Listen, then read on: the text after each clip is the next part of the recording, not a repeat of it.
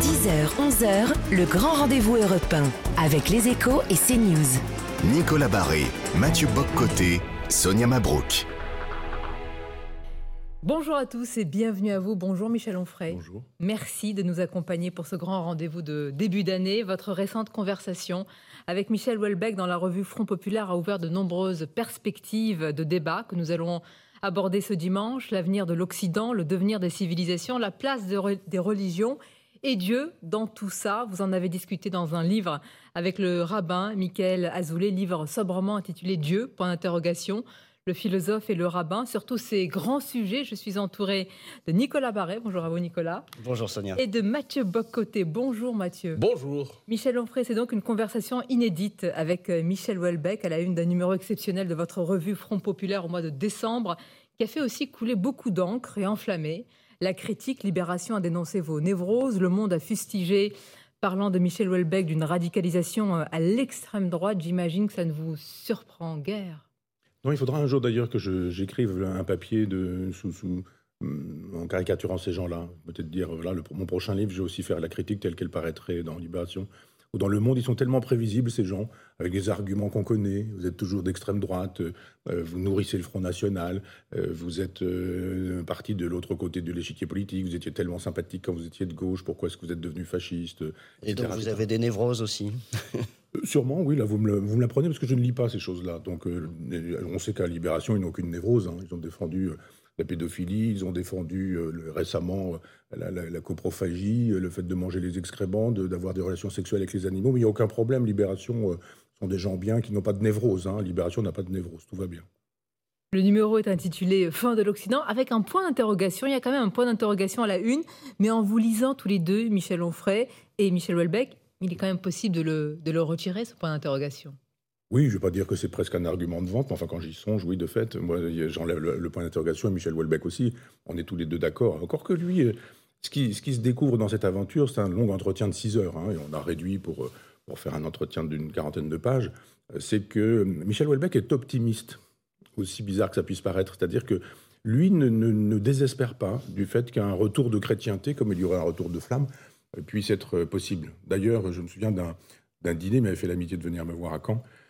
Et il m'avait expliqué, je fais un petit livre sur euh, Soumission, et il m'avait expliqué comment il avait écrit ce roman. C'est-à-dire que euh, moi j'ai toujours l'impression que, euh, un peu à la Martin Dugard ou à la Balzac, on a des fiches, on a un personnage, on, le conduit vers un endroit très précis, il va lui arriver ceci, cela, puis on se met à écrire, parce qu'on a une espèce de scénario dans la tête. En fait, pas du tout. Il crée un personnage, et le personnage habite l'auteur, qui raconte une histoire et se trouve poussé par son propre personnage. Et il avait le projet, a priori, l'horizon, c'était la conversion d'un homme au christianisme. Il est allé s'enfermer dans une abbaye, il a raconté un peu cette histoire, et euh, puis euh, il s'aperçoit qu'on ne peut pas fumer, qu'il y a des détecteurs de fumée, et que le lendemain matin il s'en va, il met l'argent dans une soucoupe, et puis il disparaît, et ça devient une conversion à l'islam. Et donc c'était pas du tout prévu chez, chez Michel Houellebecq. Et on voit bien que dans d'autres romans, ça se termine à un moment donné, je ne sais plus lequel, l'avant-dernier, je crois, où le personnage est au bord de la fenêtre, va-t-il sauter, ne va-t-il pas sauter, etc. Bon. Et en fait, c'était tout le débat avec Huysmans, avec Baudelaire, enfin tous ces gens au XIXe siècle qui disaient, mais maintenant, il n'a plus le choix qu'entre les pieds du Christ et la bouche du canon. Et c'est un peu l'alternative pour euh, Michel Houellebecq. Soit il saute par la fenêtre, soit il se met à genoux. Et je pense que lui euh, a très envie de se mettre à genoux. Il a très envie que Dieu arrive. Il est très dans l'espérance, en ce sens vertu théologale, comme vous savez, avec la foi et la charité. Et donc, euh, il est dans l'espérance peut-être d'un salut personnel, mais il va au-delà de ça et il pense également qu'un salut de la société est possible. Je vous rappelle qu'il a eu le prix Spengler et que quand il a eu le prix Spengler, Valeurs Actuelles avait publié le discours, et que c'est ce discours qui m'a donné envie de consacrer un numéro avec mes amis à, à Welbeck, à la Front Populaire, parce qu'il y a un vrai discours de civilisation chez lui. Mais êtes-vous étranger vous-même, si je peux me permettre, à la tentation de la conversion? Parce que lorsqu'on vous lit, alors je, me présente comme un lecteur d'Onfray, lorsque je vous lis, j'ai l'impression souvent de voir un homme qui est au seuil de la conversion, qui pourrait la désirer intellectuellement, mais qui s'en sent euh, incapable existentiellement. Est-ce qu'on pourrait décrire quelque chose comme une tentation qui vous traverse aussi? Non, moi je suis, très amateur de, des, jansénistes. Je, lis beaucoup les jansénistes et Pascal.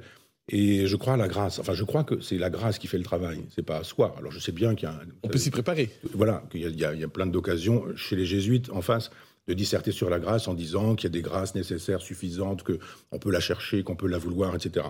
Euh, je n'exclus jamais rien. Je pense qu'on peut devenir tout et le contraire de tout parce que la vie est ainsi faite. Donc je n'exclus pas une, conversion, mais je n'y aspire pas. C'est-à-dire je me sens très équilibré avec Épicure, la philosophie antique, et j'ai trouvé une sagesse sans croire en Dieu, sans croire à l'au-delà. J'ai perdu des, gens qui, me sont chers, je l'ai beaucoup dit, et, je serais très heureux de les retrouver dans, dans, un, ciel hypothétique d'après la mort. Et, mais je n'y crois, enfin, j'y crois pas du tout. Mais, vous êtes passé des anciens euh, au christianisme, pas au à la chrétienté. C'est-à-dire que oui. le Michel Onfray il y a 20 ans, je ne suis pas certain qu'il aurait défendu la chrétienté, et aujourd'hui il la défend. Vous avez absolument raison, c'est vrai. D'abord parce qu'il y a 20 ans, la société n'était pas la même et que quand j'écris le traité d'athéologie, on, on, vient de sortir des, attentats de, de, New York, et qu'il faut absolument choisir à l'époque entre, entre l'islam et d'une certaine manière le judaïsme, euh, et je dis, ou le christianisme ou le judéo-christianisme. Moi, je dis, mais je ne choisis rien du tout, je suis athée. Je le suis toujours. Mais euh, j'écrivais déjà dans le traité d'athéologie que je n'avais rien contre les agenouillés, mais que j'avais contre les agenouilleurs. C'est-à-dire que euh, moi, j'aurais aimé être moine quand j'avais 12, 13, 14 ans, mais j'avais pas la foi. C'est quand même minimum euh, pour devenir moine. Mais d'ailleurs, la vie que je mène aujourd'hui est, assez monastique. Je vis seul avec mes livres, en travaillant, avec euh, tout est tout est construit sur sur cette obsession-là.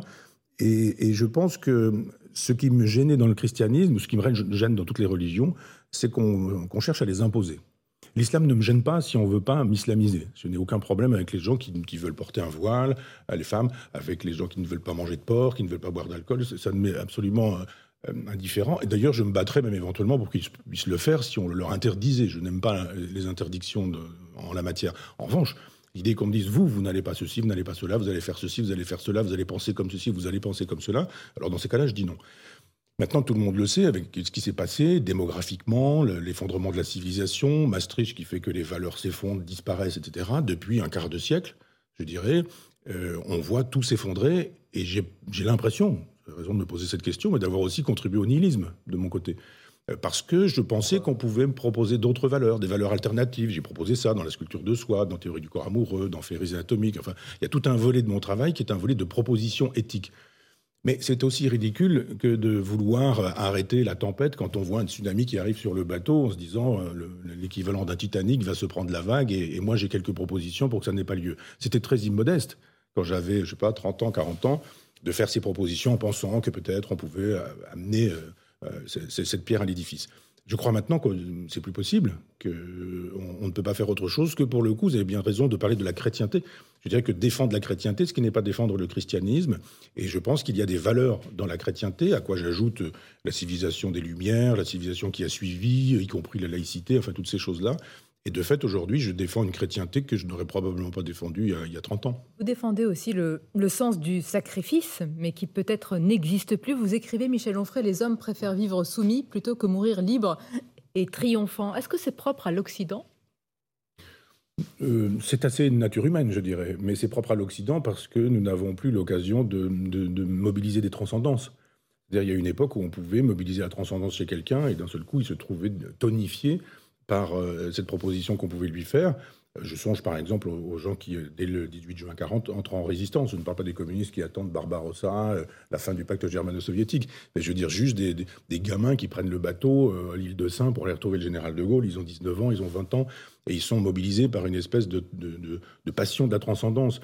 Je ne sais pas si nous pourrions aujourd'hui remobiliser une transcendance, je, n'en sais rien. Je ne sais pas si dans l'hypothèse d'une Ukraine envahie par la Russie, mais en France, une France envahie par je ne sais quel pays, on aurait la possibilité d'invoquer quelque transcendance que ce soit pour que d'un seul coup, des jeunes puissent dire on y va, on va, se mobiliser. Euh, ça a un sens. Moi, je défends la nation, je défends les peuples souverains, je défends le souverainisme, je défends les drapeaux, et je trouve formidable qu'on puisse le faire avec l'Ukraine formidable, le drapeau ukrainien, l'hymne ukrainien, la milice ukrainienne, les militaires ukrainiens, etc. etc. Puis euh, on entend BHL, etc. Tous les gens qui sont des contempteurs de la nation. D'un seul coup, quand il s'agit de l'Ukraine, il faudrait défendre. Moi, je défends ça pour l'Ukraine, mais pour les autres pays et surtout pour la France. Mais vous ne pensez pas qu'en France, les générations euh, les plus jeunes se mobiliseraient pour ça, pour défendre la patrie? Pas du tout.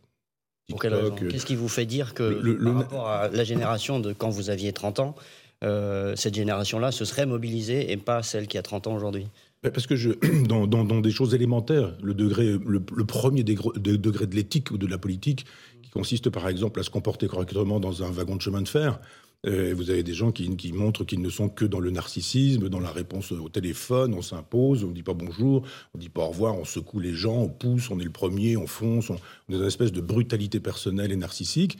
Il faut quand même un, goût d'autrui, un, goût de la communauté pour ces choses-là. Il n'y a plus de goût de la communauté. On est dans une espèce d'autisme généralisé. Moi, j'ai l'âge qui me permet d'avoir voyagé en train euh, il y a très longtemps avec des gens qui tous lisaient un livre ou un journal ou une revue. Euh, aujourd'hui, quand je regarde ce qui se passe dans le wagon, les, livres sont rares. En revanche, tout le monde est sur son téléphone. J'ai deux heures de train entre la Normandie et Paris. Il y a des gens qui passent deux heures sur leur téléphone sans lever le nez.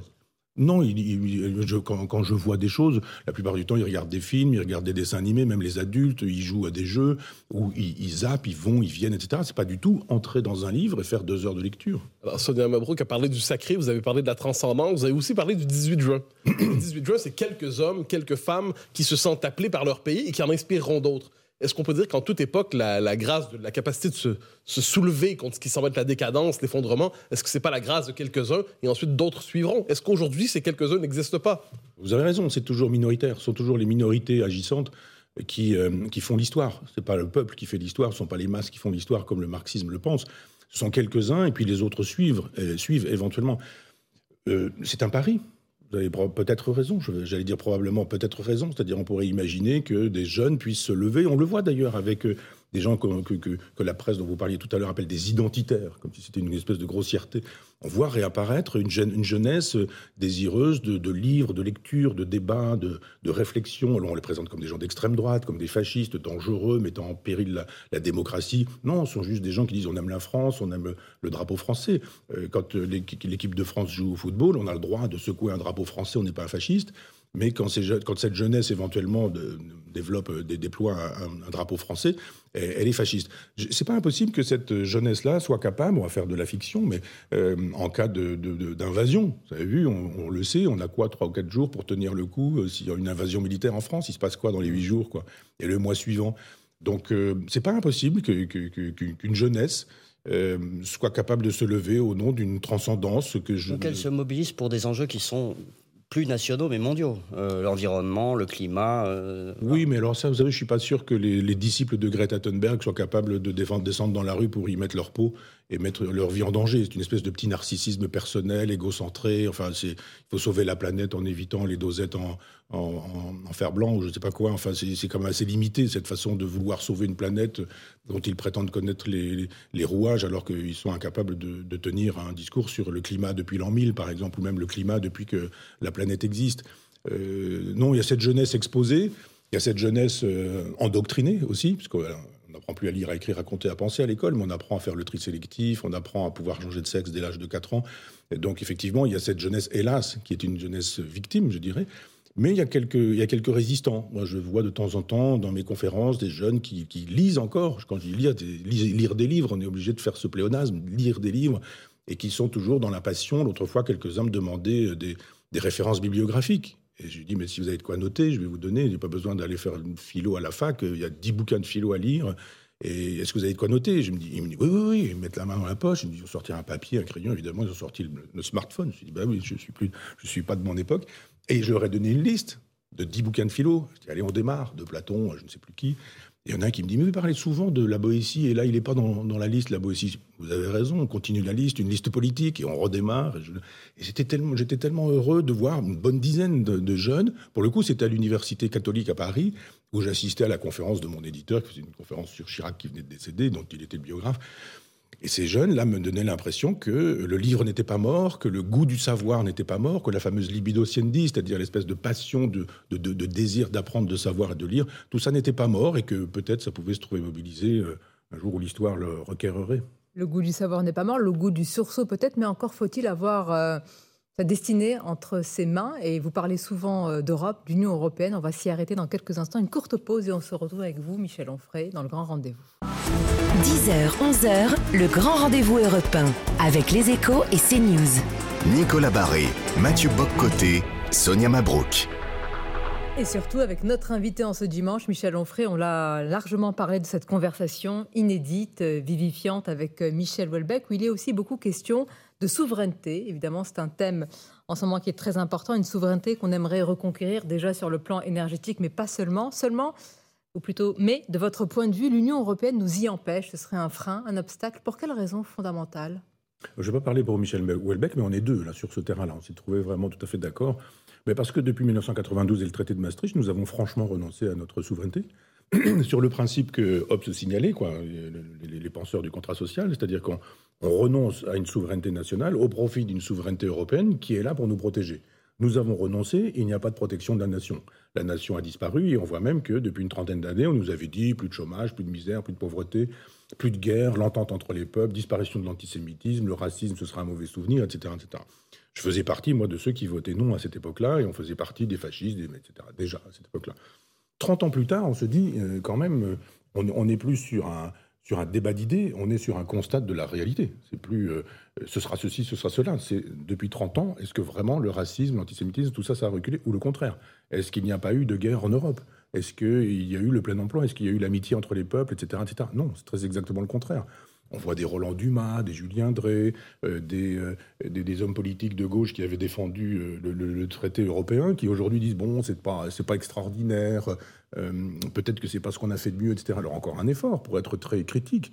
Et puis encore un effort, merci euh, au Québec pour nous avoir offert ce beau mot de souveraineté, de souverainisme. Encore un effort pour être souverainiste. Cette saloperie, dit Bernard-Henri. Le souverainisme, cette saloperie. C'est un concept chez lui. Euh, et pourquoi c'est une saloperie? En Israël, c'est une vertu, et il a raison. En Ukraine, c'est une vertu, il a raison. En France, c'est une saloperie. Et pourquoi donc? Moi, je pense que c'est une vertu partout, chez tous les peuples. Donc si effectivement on recouvre la possibilité de choisir un destin, c'est-à-dire de dire comme le disait le général de Gaulle, de demander au peuple ce qu'il veut. Le peuple dit. On va résoudre tous les problèmes que vous avez énoncés, rien que. Je ne dis pas qu'on résoudrait ça, mais simplement on, ferait de la politique à nouveau. C'est-à-dire qu'on n'en fait plus aujourd'hui. On voit qu'il y a une espèce de commission opaque à Bruxelles qui a décidé du bien, du mal, de ce qu'il faut faire, de ce qu'il ne faut pas faire. Mais pour le euh, général de Gaulle, c'était pas incompatible, ça. Pardon Pour le général de Gaulle, c'était pas incompatible. Si, le... une construction européenne. Oui, mais, mais là, c'est aussi l'un des vices des, des européistes, c'est d'avoir laissé croire que si on était contre une Europe libérale, on était contre l'Europe tout court. Non, pas du tout. Moi, je suis contre l'Europe libérale, non pas parce qu'elle est européenne, mais parce qu'elle est libérale. Je suis pour l'Europe. Et d'ailleurs, je ne connais personne qui soit contre l'Europe. Personne. Simplement, dans tous les sondages, enfin. Tout le monde veut l'Europe. Simplement, c'est pas la même chose de dire une Europe, celle de Chevènement, si vous voulez. Et quand jadis, ce Chevènement n'était pas rallié à Macron, mais je veux dire celle de, de, Chevènement qui était une Europe des nations, qui était celle du général de Gaulle, qui nous disait on garde les nations et bien sûr qu'on va pas faire une fusée tout seul, un avion supersonique tout seul ou éventuellement des armements. La différence entre souveraineté et autonomie. On veut une autonomie sur. Euh, la production de médicaments, sur la recherche, sur l'énergie, on en parlait. Non, le souverainisme, c'est la... La souveraineté, c'est autre chose. Non, le, souverainisme alimentaire, c'est de dire nous ne dépendons que de nous pour ceux dont nous pouvons euh, dépendre, évidemment. On ne va pas se mettre à, vouloir fabriquer du cacao en France, encore que on a la Martinique qui nous le rendrait possible, la Guadeloupe aussi, et, la Guyane. Enfin, on aurait des possibilités d'avoir de, véritables autonomies. Mais quand on donne aux autres le pouvoir sur soi-même, regardez avec l'énergie, euh, ce qu'on a offert comme cadeau à l'Allemagne, ce qui est quand même assez hein. sidérant. C'est-à-dire qu'on se, fait Fessenheim, on leur fait, on leur fait plaisir. On leur dit c'est chez nous, mais comme c'est presque chez vous, finalement c'est presque chez vous. Donc plus... si on va plus loin, pour quelle raison? Parce qu'en faisant cela, on ne défend pas nos intérêts. Non, mais on défend l'intérêt du. Oui. Non, parce qu'on défend les intérêts du mondialisme, de l'européanisation d'une de, Europe qui deviendra une espèce de euh, de, courroie de transmission des États-Unis et on détruit et on dissout les nations. C'est un projet. C'est le projet des libéraux de droite et de gauche, j'entends bien. C'est-à-dire que moi, je ne fais pas de différence entre Mitterrand 83, le Chirac qui suivra, le Sarkozy, le Hollande, le Macron, etc., qui défendent exactement le même chose. du côté des Américains, c'est America First. Est-ce qu'ils regardent vraiment, du côté de l'Union européenne en se disant nos intérêts sont d'abord là-bas? Eh ben, ils, ont, ils préfèrent une Europe américaine plutôt qu'une Europe européenne. Et euh, comme l'Europe européenne, c'est une Europe allemande et que l'allemande aujourd'hui se tourne vers les États-Unis, euh, la chose est clairement entendue. Quand il s'agit de choisir des avions, euh, où vont les Polonais, où vont les, où vont les Allemands, et ils s'en vont pas voir du côté de la France. Donc les gens qui prétendent que l'Europe est l'horizon indépassable font une Europe à leurs mains. Dans ces cas-là, ils sont européens ou européistes. Mais quand ça ne marche plus pour eux, alors l'Europe, ils n'en ont plus rien à faire. Et pour le coup, quand ils se tournent vers un nouveau partenaire, ils se tournent vers les États-Unis, comme par hasard. Mais il y a deux choses là-dedans, je peux me permettre. C'est-à-dire, quand on pense aux Polonais, par exemple, on peut comprendre à la lumière de leur histoire qu'ils se retournent vers les Américains en disant protégez-nous. On se fie davantage à la puissance américaine qu'à la France ou à l'Allemagne ou à la Grande-Bretagne si on a les Russes comme voisins. C'est dans l'intérêt européen des Polonais, par exemple, de regarder vers l'Amérique, non? Euh, oui, parce que l'Europe n'a pas été assez grande et n'a pas euh, été assez protectrice. On aurait très bien pu. Moi, je suis gaulien sur ce sujet, comme sur beaucoup d'autres. Il aurait fallu faire une Europe de l'Atlantique jusqu'à l'Oural. Et cette Europe de l'Atlantique à l'Oural, elle a été faisable à un moment donné, et on n'en a pas beaucoup parlé quand il est décédé, c'était avec Gorbatchev. Gorbatchev est décédé, donc on est passé un peu rapidement là-dessus. Or, il s'est joué des choses essentielles. Quand Gorbatchev a dit on essaie de garder ce qui est susceptible d'être gardé dans le régime soviétique, mais en même temps on libéralise, glasnost, perestroïka, etc., que, qu'ont dit les Européens? Pas du tout. Pas du tout, on veut pas de ça. On n'a pas, pas du tout envie de, ce, de, ce, de, cette Union soviétique ou de cette Russie nouvelle. Souvenez-vous, à un moment donné, il y a un coup d'État euh, contre, contre euh, Gorbatchev. Et je me souviens de Mitterrand mettant la main dans sa poche, euh, patelin, en sortant une lettre en disant Mais les putschistes m'ont écrit, ils ne feront pas de mal à monsieur Gorbatchev. Ça veut dire quoi? Et ça veut dire qu'il fallait non pas défendre Gorbatchev, mais qu'il fallait défendre les putschistes communistes, parce que c'était bien d'avoir une Russie communiste, c'était chacun dans son coin, etc. On aurait dit à cette époque-là, oui, bien sûr, on va vous aider. Et cette Europe de l'Atlantique à l'Oural, on va faire de telle sorte qu'elle soit faisable avec vous. Et nous allons vous soutenir. On a tué Gorbatchev. Alors évidemment, comme on a tué la Russie, les Russes n'aimaient pas Gorbatchev. Ils ont commencé à avoir des pénuries alimentaires, ils ont commencé à avoir... C'est un peu tué tout seul aussi, oui. Non, il n'a pas été soutenu par l'Europe, son peuple ne l'a pas soutenu. Et j'ai vu, moi, une, émission là, sur la fin de son existence, il était devenu euh, enfin Podagre, il, était, il faisait peine à voir, quoi. Cet homme qui, avait, qui a quand même changé la face du monde, personne ne l'a aidé, même à la fin. C'est indigne la façon qu'on a eu de se comporter à, l'endroit de Mikhail Gorbatchev. on avait la possibilité de faire cette Europe, on ne l'a pas faite. Pour quelle raison? On voulait faire l'Europe d'Eltsine, qui est l'Europe du fric, de l'argent, du marché, du business, de ce qu'on appelle en philosophie la réification, c'est-à-dire la transformation de tout en chose. C'est ce que veut l'Europe, réification. Car tout s'achète Tout s'achète, tout se vend. Les utérus, les spermatozoïdes, les ovocytes, ça se vend tout ça. Les enfants, ça se vend, il n'y a aucun problème. Vous dites, ça vous coûte combien un enfant? 30 000 euros. Voilà. Ça, pour vous, c'est spécifiquement européen, c'est pas simplement la modernité euh, libérale américaine. C'est libéral, c'est américain, c'est libéral, et, c'est l'Europe libérale qui trouve ça formidable. Vous le savez, Mathieu, mais je veux dire que le pays qui produisait le, plus de, de gestation pour autrui, de vente d'enfants, disons-le comme ça, c'était avant la guerre, c'était l'Ukraine. C'était là-bas qu'on faisait le plus euh, d'enfants que, que, l'Occident pouvait aller s'acheter ou s'offrir. Euh, aujourd'hui, on dit que l'Ukraine nous donne une leçon de, souveraineté et d'indépendance nationale. Ah, ce qui est vrai, mais ça a changé. C'est pas contradictoire. Non, ça a changé. Je veux dire qu'il ne vous, sera pas, il ne vous aura pas échappé qu'avant le 24 février, euh, c'était pas exactement la même chose. D'accord. Donc l'histoire a fait que. Ah, enfin, Zelensky à l'époque était un oligarque qui avait mis de l'argent de côté et qui faisait partie de ces oligarques au même titre que les oligarques soviétiques, tout le monde, enfin russes, tout le monde le sait tout le monde le savait. Et d'un seul coup, il est devenu un, grand chef d'État. Et je crois à la rédemption, pour le coup. Hein. Il peut toujours avoir de l'argent caché dans les paradis fiscaux. Il n'empêche qu'il se comporte comme un chef d'État qui porte sa nation, qui porte son peuple, et que c'est très bien. Je trouve que c'est toujours très bien pour tous les pays d'avoir quelqu'un qui dit ma nation d'abord, mon peuple d'abord. Après, il a de l'argent caché dans des coins, etc., avec euh, des, fortunes faites de manière pas très, pas très élégante. On voit bien d'où il vient, il vient de loin, et là où il est, c'est plutôt pas mal. Donc le trajet est plutôt euh, intéressant. On va continuer à en parler en marquant une courte pause, Michel Onfray. On va revenir sur votre regard sur l'état de la France, toujours en tirant le fil de cette conversation avec euh, Michel Houellebecq. Vous partagez le même constat, mais avec une différence quand même importante. Michel Houellebecq euh, et Michel Onfray, conversation inédite avec notre invité, Michel Onfray, ce dimanche. 10h, 11h, le grand rendez-vous européen avec les échos et CNews. Nicolas Barré, Mathieu Boccoté, Sonia Mabrouk. Et la question vous est posée, Michel Onfray, par Mathieu Boccoté. Alors, dans votre conversation avec Michel Houellebecq, vous soulignez une différence avec lui, en affirmant que, selon Houellebecq, la guerre civile est à venir, alors que pour vous, elle serait déjà là, mais à bas bruit. Quelle est la différence de fond? Peut-être une définition de la, de, la, de la, guerre civile. Je pense que hum, on peut, enfin, je ne vais pas parler pour Michel Houellebecq, mais je, pense qu'il l'imagine un peu comme dans Soumission, c'est-à-dire qu'il y, a des, y a des barrages dans les rues, euh, on ne peut plus circuler, il y a des voitures incendiées, euh, il y a des prises du pouvoir euh, de manière un peu violente, la guérilla qui s'installe, etc., etc. Ça peut être ça chez, chez Michel Houellebecq. Mais moi, je pense que tout ce qui se passe dans ce qu'on appelle les territoires perdus de la République, c'est déjà la guerre civile. Il y a des endroits, tout le monde a vu Bac Nord, mais il y a des endroits, euh, même si c'est un film de fiction, il n'empêche que c'est inspiré de, la réalité, il y a des endroits où on ne peut plus pénétrer, où la police, ou les pompiers, ou euh, les gendarmes, ou les médecins ne peuvent plus euh, pénétrer. Si on n'y va pas et qu'on laisse faire, tout se passe bien.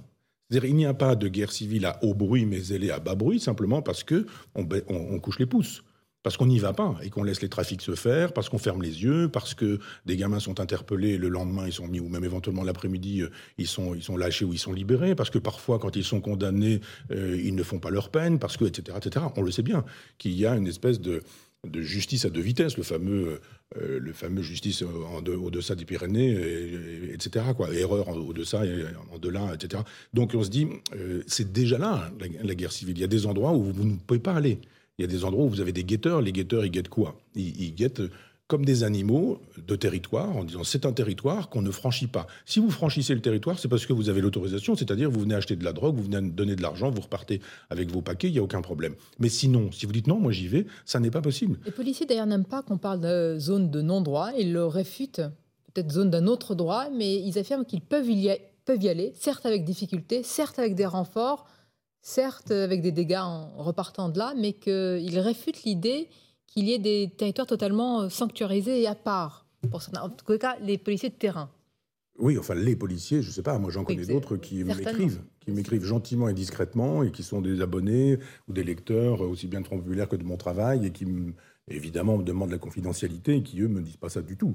Ils me disent effectivement qu'il euh, y a des choses qui médiatiquement sont organisées. C'est une démission, une soumission. C'est pas une démission. Moi, je, défends la police, hein, donc euh, la chose est claire. Pas de leur part, politiquement, j'entendais. non, mais la police, elle obéit.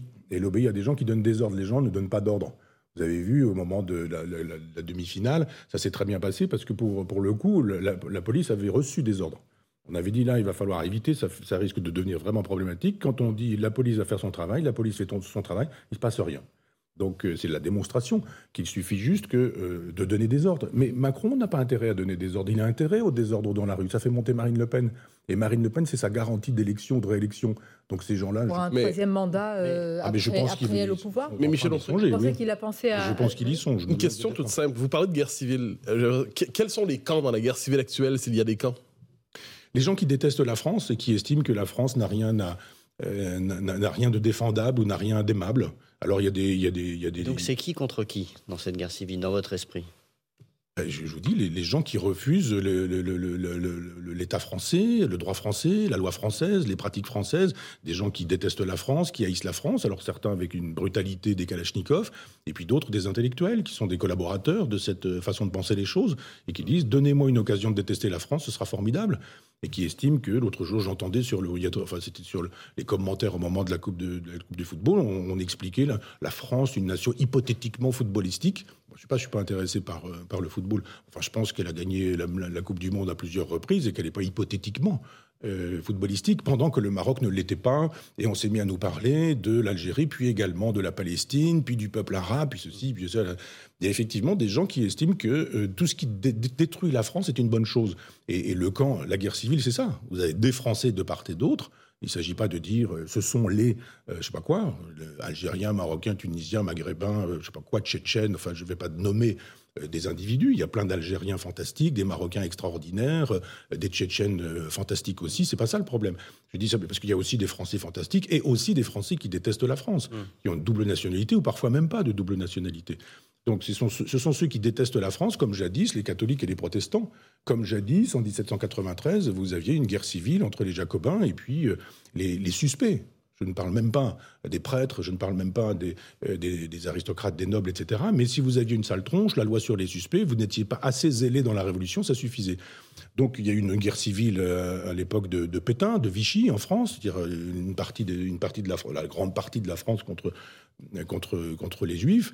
Euh, et, nous sommes dans cette configuration de gens qui nous disent euh, nique la France, on déteste la France, on n'aime pas la France, la police tue, etc. Si vous voulez, tous les gens euh, que, que flatte Mélenchon et d'une certaine manière aujourd'hui la NUPES. Vous n'en voyez pas d'issue. Pardon? Vous n'en voyez pas d'issue. Ah, moi, je ne crois pas qu'on puisse revenir d'États comme cela.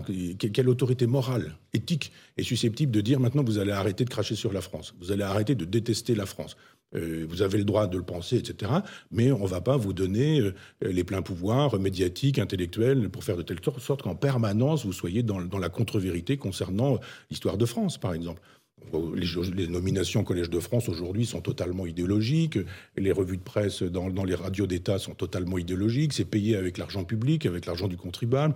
Un certain nombre, la, plus grande part de la presse aujourd'hui subventionnée par l'argent public alors qu'elle appartient pas, pardonnez-moi, dans ces médias et dans cette euh, presse, vous n'y êtes pas. Vous pensez que c'est parce que vous tenez un tel discours que vous n'y êtes pas?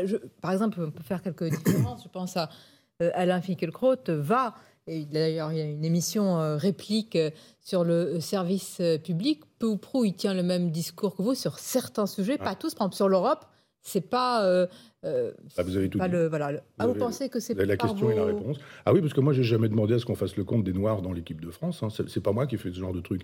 Mais je me suis fait virer de France Culture, moi. Non, pour quelle raison je, suis blacklisté sur le. Sur Position européenne, vous Bien pensez Bien sûr. Mais bien sûr, je vais beaucoup. C'est ça la ligne de. Ah, je ne vais pas faire le, Je vais pas faire un bilan de ce que Finkielkraut a raconté, mais enfin, sur, certains terrains, je veux dire, c'est pas terrible.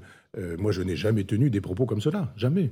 Je n'ai jamais été au tribunal, moi, pour, euh, pour des incitations à la haine raciale ou etc. Jamais. J'ai pas de condamnation. J'ai jamais été envoyé au tribunal. Donc, euh, pourquoi est-ce que je suis interdit de service public? Ou pourquoi, quand le service public me parle de moi, c'est tout de suite pour me traiter de tous les noms, de fascistes, des types d'extrême droite, etc. Parce que je touche à l'Europe, parce que je touche au, je suis pour le Frexit, parce que je touche à la monnaie unique et que je préférerais monnaie unique, monnaie commune comme, comme nucléaire. Je ne peux pas comprendre autrement, sinon. Et puis parce que je parle du peuple.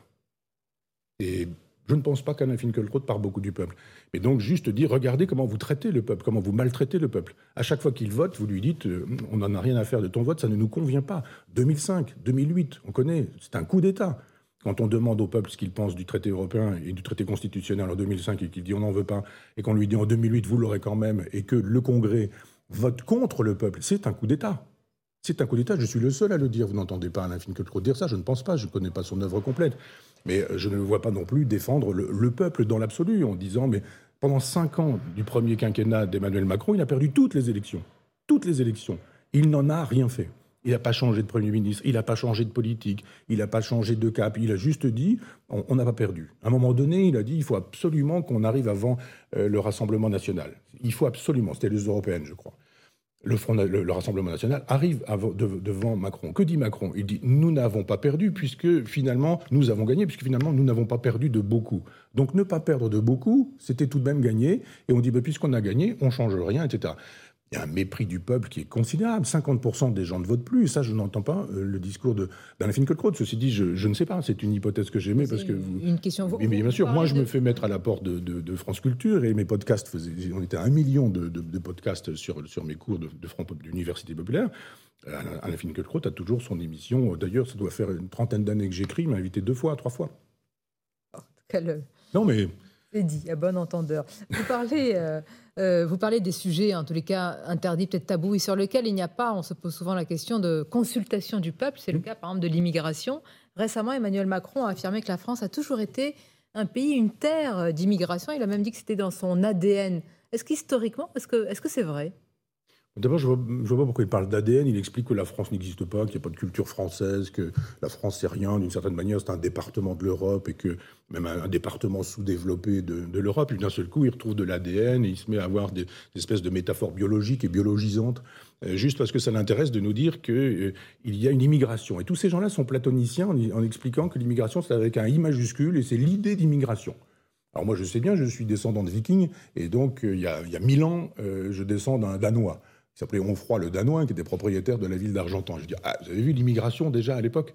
Donc c'est ridicule de dire une chose pareille. On va pouvoir imaginer effectivement que tous les mouvements de, des hommes préhistoriques font la démonstration qu'il y a immigration. Non, l'immigration, elle n'est pas platonicienne, c'est une immigration qui peut être une immigration intra-européenne, c'est-à-dire intra-occidentale, c'est-à-dire intra-judéo-chrétienne, et ça ne pose aucun problème. C'est-à-dire que si, euh, si vous êtes euh, portugais, polonais, italien, espagnol, euh, et que vous arrivez en France pour travailler dans les mines de Potigny, par exemple, non loin de chez moi, dans le Calvados, eh bien, ça ne posait aucun problème. Bien sûr, il y avait les Portos, il y avait les Rital, etc. Souvenez-vous des livres de, de, Cavana.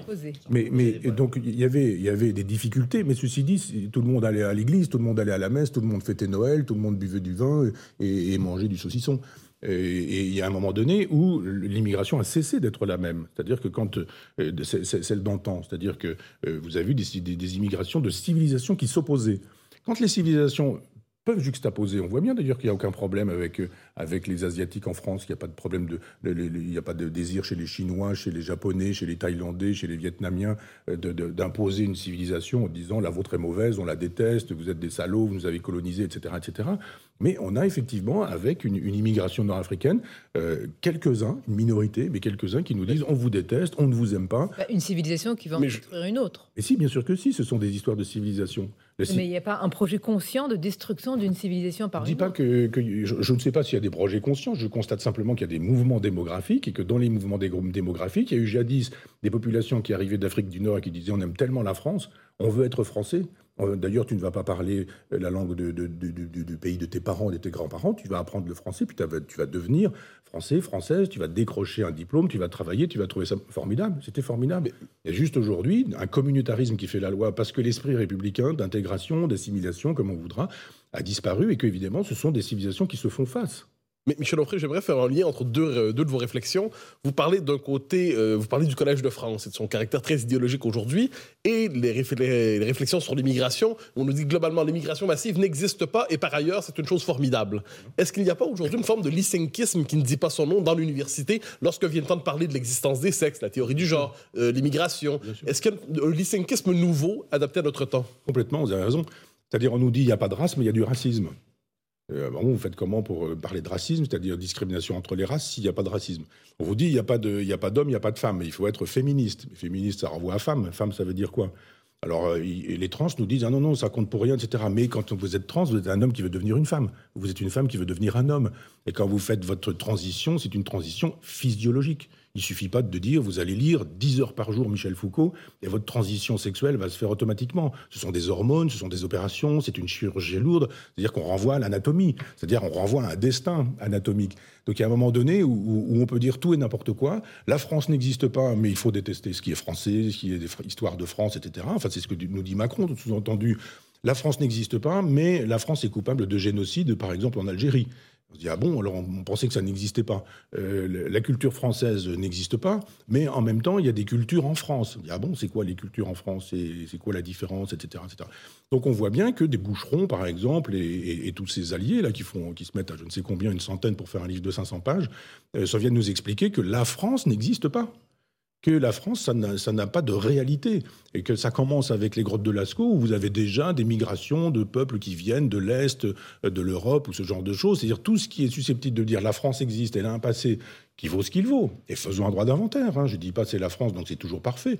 Euh, mais euh, on nous dit ah non, non, non, c'est pas la France. La France, ça n'est que des, mauvaises choses. Jamais rien d'intéressant. Mais pourquoi la civilisation judéo-chrétienne ou la civilisation occidentale est-elle un modèle sur la planète entière? Même les gens qui détestent notre civilisation euh, adorent nos produits. Ils adorent, euh, les, euh, ils utilisent les avions, qui ne sont pas des inventions extra-européennes ou extra-occidentales, les, sous-marins, les télévisions, les smartphones, enfin toute l'invention, des inventions techniques du siècle ou des deux siècles derniers. Donc il y a un moment donné où on a le droit de ne pas aimer, mais il faut que ce soit fondé. Et on dit pourquoi on n'aime pas. Mais c'est systématique, c'est-à-dire qu'il y a une espèce de, jubilation à, la détestation de la France qui fait que c'est assez difficile de maintenir une civilisation, une culture, quand euh, au sommet, vous avez des élites qui vous disent euh, tout ça n'existe pas et tout ça est détestable. Donc euh, s'il n'y a pas de race, il n'y a pas de racisme. s'il n'y a pas de, de, femmes, il n'y a pas de féminisme. s'il n'y a pas de, culture, alors il n'y a pas de, culture studies ou, ce genre de choses. Il y a un moment donné où, il, faut, où il faut assumer. Mais en même temps, ce sont des minorités agissantes. Mais si vous, vous parlez à des gens de bon sens, tout le monde rigole de tout ça. Alors vous n'allez pas rigoler si vous êtes exposé comme moi, parce que d'un seul coup, vous avez une espèce de mort intellectuelle ou de mort sociale, mais pas partout, je suis avec vous, mais parce que on, va vous traiter dans les journaux qui, dont c'est le métier, de fascistes, de type d'extrême droite, juste quand vous êtes en train de, donner euh, des, formulations de bon sens. Dites, bah, expliquez-moi, la race n'existe pas, qu'est-ce que le racisme? Le bon sens. discrimination sur, euh, sur la race. Le bon sens, est-ce qu'il y en aura encore quand il y aura l'intelligence artificielle poussée jusqu'au bout? Justement, on va marquer une courte pause, Michel Onfray, et vous demander si euh, le transhumanisme, parce que vous parlez beaucoup de cette civilisation à venir transhumaniste, est-elle un progrès ou une barbarie Ou une barbarie? Une courte pause et on se retrouve. 10h, 11h, le grand rendez-vous européen avec les échos et CNews. Nicolas Barré, Mathieu Boccoté, Sonia Mabrouk. Et ce dimanche, nous le passons, vous qui nous regardez ou qui nous écoutez, avec Michel Onfray. Vous estimez euh, que nous vivons une période de tuilage, dites-vous, entre le judéo-christianisme et le transhumanisme. Est-ce que c'est donc la, côte ouest des États-Unis qui fait la loi désormais ou qui pourrait le faire? Oui, oui. Je pense qu'il y a un, déplacement dans, les civilisations, que nous aurions pu basculer vers l'Est avec, euh, on a parlé tout à l'heure, avec euh, la possibilité d'une civilisation européenne qui ne soit pas complètement libérale, une fameuse Europe de l'Atlantique à l'Oural. Nous aurions pu fabriquer encore un peu de temps pour cette, euh, Europe et, la civilisation européenne. Mais bon, ça s'est effondré, c'est terminé, on est vassalisé. Je rappelle que l'opération Overlord le 6 juin 44, ça veut dire vassalisation, hein, ça veut dire suzerain, suzeraineté, etc. les Américains font savoir clairement qu'ils viennent pour vassaliser. Hein. Et euh, ça n'a pas marché avec le général de Gaulle, mais pardon, une fois que le général de Gaulle est parti, la, vassalisation s'est allée plein pot. Et aujourd'hui, c'est formidable.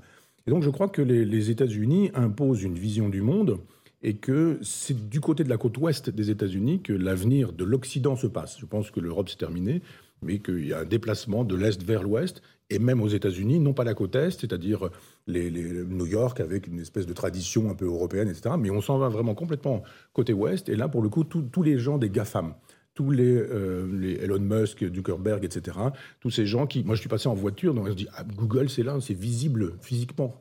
Cet endroit-là existe physiquement. Et il y a là un, vrai, un véritable projet transhumaniste. Chez, Elon Musk, c'est clair. Euh, les États-Unis, c'est pas un monolithe non plus. Euh, Elon Musk est contesté aux États-Unis même. Euh, tout le monde ne suit pas ses idées ou ses fantasmes transhumanistes. Il s'en fout. Lui, il a l'argent, il a le pouvoir, il a la puissance, il a le projet. on sera forcément des agenouillés par rapport à lui, comme dans toute religion euh Par exemple, euh, SpaceX, la conquête spatiale, justement, pour aller sur Mars ou éventuellement pour permettre de sauver l'humanité. En même temps, il a raison de poser cette question, puisqu'il y a un moment donné où la planète explosera. C'est pas parce que Greta Thunberg n'aura pas été écoutée, c'est simplement parce que d'un point de vue cosmologique, c'est prévu. C'est comme ça que ça se passe. Hein.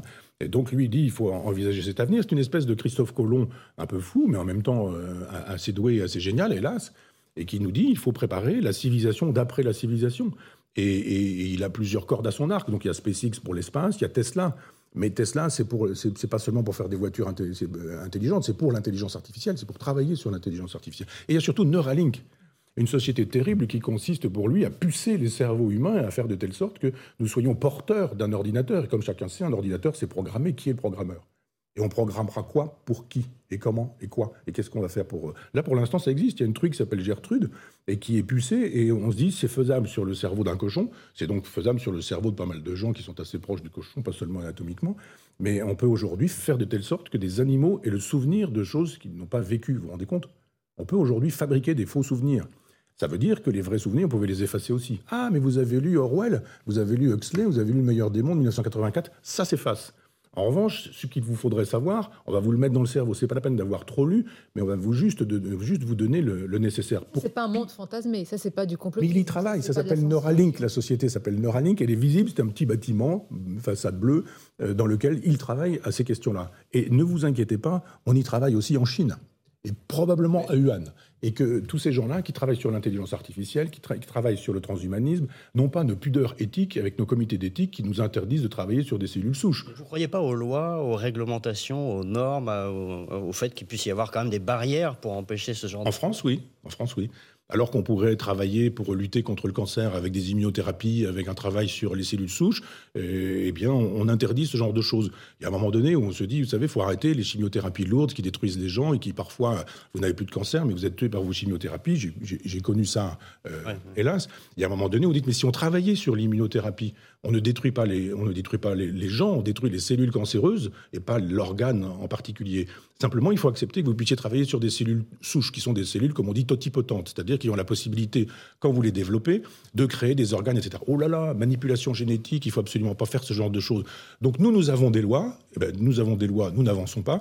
Et dans d'autres pays, je vous assure qu'en Chine ou que sur la côte ouest aux États-Unis, les lois, ils n'en ont rien à faire. Alors vous évoquez justement le transhumanisme qui est très présent, très prégnant sur la côte ouest américaine. Est-ce qu'on préfère un lien entre le transhumanisme et ce qu'il promet? Est-ce que c'est le nouveau visage de l'homme nouveau? Dans le XXe siècle, c'était l'homme nouveau. Certains y ont pensé. Aujourd'hui, est-ce que est-ce qu'il réapparaît d'une certaine manière? Ah, mais complètement. Vous avez raison d'utiliser cette expression qui vient de Saint Paul. C'est Saint Paul qui parle de l'homme nouveau. Alors évidemment, c'est l'homme universel, qui, etc., etc.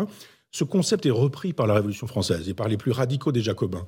Et il y a même des propositions eugéniques sur ce sujet-là avec Condorcet c'est formidable, c'est le progrès, etc. Lisez le dernier tableau des progrès historiques de l'esprit humain de Condorcet, il parle d'eugénisme. Diderot, formidable, philosophe des Lumières, etc. Diderot, il avait prévu qu'on puisse faire s'accoupler des hommes et des singes pour obtenir des espèces de chimères qui seraient éventuellement utilisées comme des serviteurs. Nous aurions une espèce de, chimère faite d'hommes et de singes et qui pourrait servir les gens, etc. C'est aussi ça, hein, la face sombre des Lumières. Et cet homme nouveau voulu par, euh, par la Révolution française, par les Jacobins dans la Révolution française, ça s'est fait dans le sang. C'est-à-dire on décapite tous ceux qui sont emblématiques de l'homme ancien, donc les nobles, les aristocrates, les prêtres non jureurs, etc. etc. Et puis, on connaît l'histoire, ça se termine, Thermidor, etc. Mais ça revient. L'homme nouveau, il est reparti où? Chez les fascistes. Les fascistes voulaient un homme nouveau. Euh, le communisme voulait un homme nouveau d'abord, puis ensuite les fascistes qui répondent aux communistes, puis ensuite les nazis qui veulent aussi un homme nouveau. Et on vient de voir avec euh, Sandrine Rousseau récemment qu'elle nous parlait d'un homme déconstruit et qu'elle adore l'homme déconstruit. Qu'est-ce que l'homme déconstruit si ce n'est le préalable à un homme nouveau? On voit réapparaître. Alors je ne dis pas qu'elle est nazie, je ne dis pas qu'elle est fasciste, entendons-nous bien. Je dis simplement que le vieux fantasme de l'homme nouveau réapparaît avec cette idée qu'il faudrait aujourd'hui détruire le mâle blanc, hétérosexuel, nanana, etc. Détruisons l'homme ancien, il n'y a pas de nature humaine, et fabriquons un homme nouveau, et cet homme nouveau, il est déconstruit. Il est euh, comme le disait Elisabeth Banninter, qu'on ne lit pas assez, c'est-à-dire c'est une espèce de figure charismatique, mais on oublie qu'elle a écrit l'un et l'autre, qu'elle a écrit XY, et qu'elle nous disait à l'époque, ah, il y a une guerre des sexes, euh, plutôt qu'à d'abolir la guerre, abolissons les sexes. Elle nous disait qu'il fallait faire un androgyna et qu'avec l'androgyna, nous n'aurions plus de guerre des sexes. Ça y est, l'androgyna est parfait. Est-ce que c'est ce qu'on veut, ce qu'on veut aujourd'hui? C'est-à-dire des adultes qui se comportent comme des enfants, des enfants qui se comportent comme des adultes, ou des hommes qui se féminisent, des femmes qui se masculinisent en disant j'ai plus de genre, c'est fluide, etc.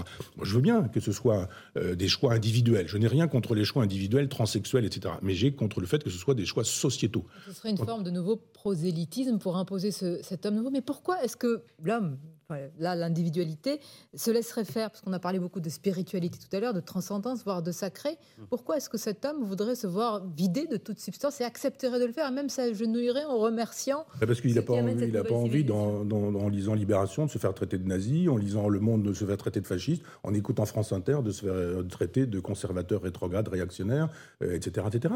Donc une espèce d'intimidation. Allez dire, moi je vais avoir droit à des tombereaux d'insultes avec ce que je raconte. Et alors, rien à faire. Donc euh, il y a des gens qui disent, moi j'ai pas envie. J'ai pas envie qu'on me traite de tous les noms, qu'on me maltraite et de voir qu'on euh, que, sur les réseaux sociaux on appelle à ceci, à cela, etc. À me violer, à me pendre, à me tuer, à me massacrer, à me torturer, etc. il faut un peu de courage, juste dire, bah, vous avez, je, dis ce que je pense et, il est normal que vous ne m'aimiez pas. Pour ceux qui ne m'aiment pas ça me vaut aussi l'affection d'un certain nombre d'autres personnes. Et donc des gens qui disent mais moi je crois à la vérité, mais finalement euh, je suis prêt à y aller malgré le coup. Il y en a pas beaucoup. Il y a plein de gens qui me disent c'est drôlement bien ce que vous faites, hein, vraiment heureusement que vous êtes là, etc. je dis alors vous, vous faites quoi, vous êtes quoi, etc. Par curiosité, hein, pas par. Euh. Et là je découvre des gens qui se cachent. Ils disent mais moi dans mon métier je peux pas, je peux pas dire. Je dis euh, Front populaire parce que sinon l'autre fois un type qui, qui bossait dans le cinéma. Je dis, faites-nous des papiers, etc. Enfin, plus on sera. Moi, je suis gaulien, je veux rassembler le plus large possible. Je pas comme Zemmour qui dit, je veux rassembler la droite. Il faut rassembler les Français. venez avec nous. Je veux bien, mais c'est pas possible. Sinon, je n'aurai plus de subventions et puis je serai plus jamais programmé et je ne pourrai plus jamais faire un film. J'ai des acteurs, etc. J'ai des acteurs qui me disent des choses aussi. Je dis alors, mais on n'en trouvera plus de boulot. C'est la mort sociale, on va se mettre au chômage, etc. Je comprends. Je comprends, je ne vais pas dire que ces gens manquent de courage, mais simplement, vous n'allez pas dire, moi je crois à mes idées, je les défends, et puis tant pis si je suis à la rue plus tard, donc je comprends. Mais je dis simplement que les gens se laissent faire parce qu'ils sont intimidés, et puis parce qu'ils n'ont pas le choix. Moi, ça va, je, vis avec mes lecteurs. Ce sont mes lecteurs qui m'offrent ma liberté. Je ne dépends pas de quelqu'un qui me dira vous êtes dégradé, vous allez perdre votre poste au CNRS, vous allez perdre votre poste à l'université. J'ai toujours refusé ça pour pouvoir être. Et pour conclure, Michel Onfray, ce n'est pas une question du tout sur un avenir euh, politique hypothétique, mais est-ce que vous vous sentez l'âme de celui qui pourrait dire non, ne vous agenouillez pas, voilà comment il faudrait reconquérir ce courage, etc. Est-ce que, est -ce que ça fait partie d'une mission, le mot est peut-être un peu fort, ou alors non, ce n'est pas votre rôle et vous préférez, pour revenir à ce que vous nous avez dit en début d'émission, rester dans cette vie monastique avec les livres, ces rituels, cette liturgie presque je suis un moine soldat quand même, c'est-à-dire je ne suis pas complètement dans la clôture. Je suis là parce que justement, je fais mon métier de soldat d'une certaine manière. Donc je crois à mes idées, je les défends, et nous sommes nombreux, et il y a plein de gens qui, qui, souscrivent à, cette euh, lecture du monde, et c'est ce que je sais le mieux faire. Je ne saurais pas faire de la politique politicienne en disant je suis candidat, votez pour moi, je veux être tête de liste euh, aux prochaines européennes ou je ne sais quoi.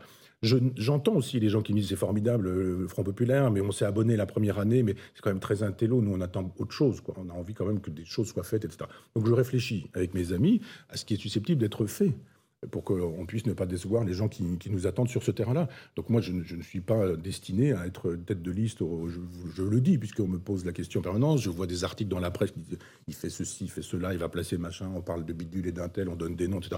Je suis un grand garçon, je cache rien ni, personne, donc euh, si je devais y aller, j'irais, je dirais.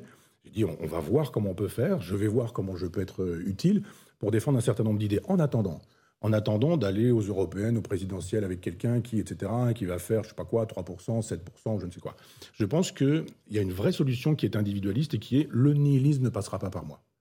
Ça ne sera pas moi qui jouerai le rôle de courroie de transmission et vous ne me verrez jamais disant moi je mets une pièce dans la machine nihiliste et j'en remets une autre et j'en remets une autre.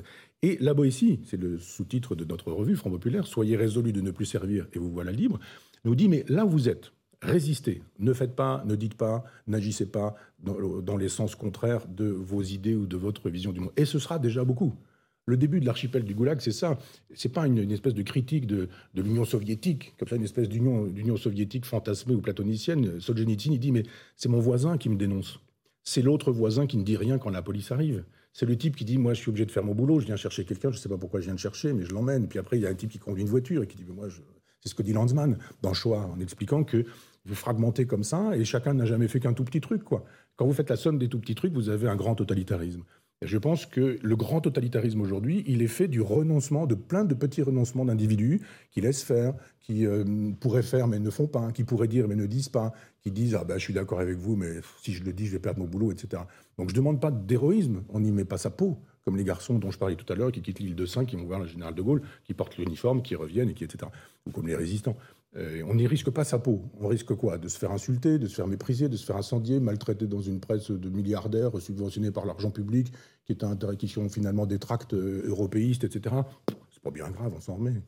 On s'en remet, on va terminer sur ça. Merci Michel Onfray. Moi qui vous remercie. Merci d'avoir passé cette heure euh, avec nous, avec nos, nos, auditeurs, nos téléspectateurs. Merci Mathieu Boccoté et Nicolas Barré. On vous souhaite évidemment un très bon dimanche et puis évidemment, on souhaite avec toute l'équipe du Grand Rendez-vous une, bonne année et puis plein, plein de bonnes choses. Pensez aussi à ceux qui sont évidemment seuls euh, pour euh, toute cette période. Une très grande pensée à vous tous et à très bientôt.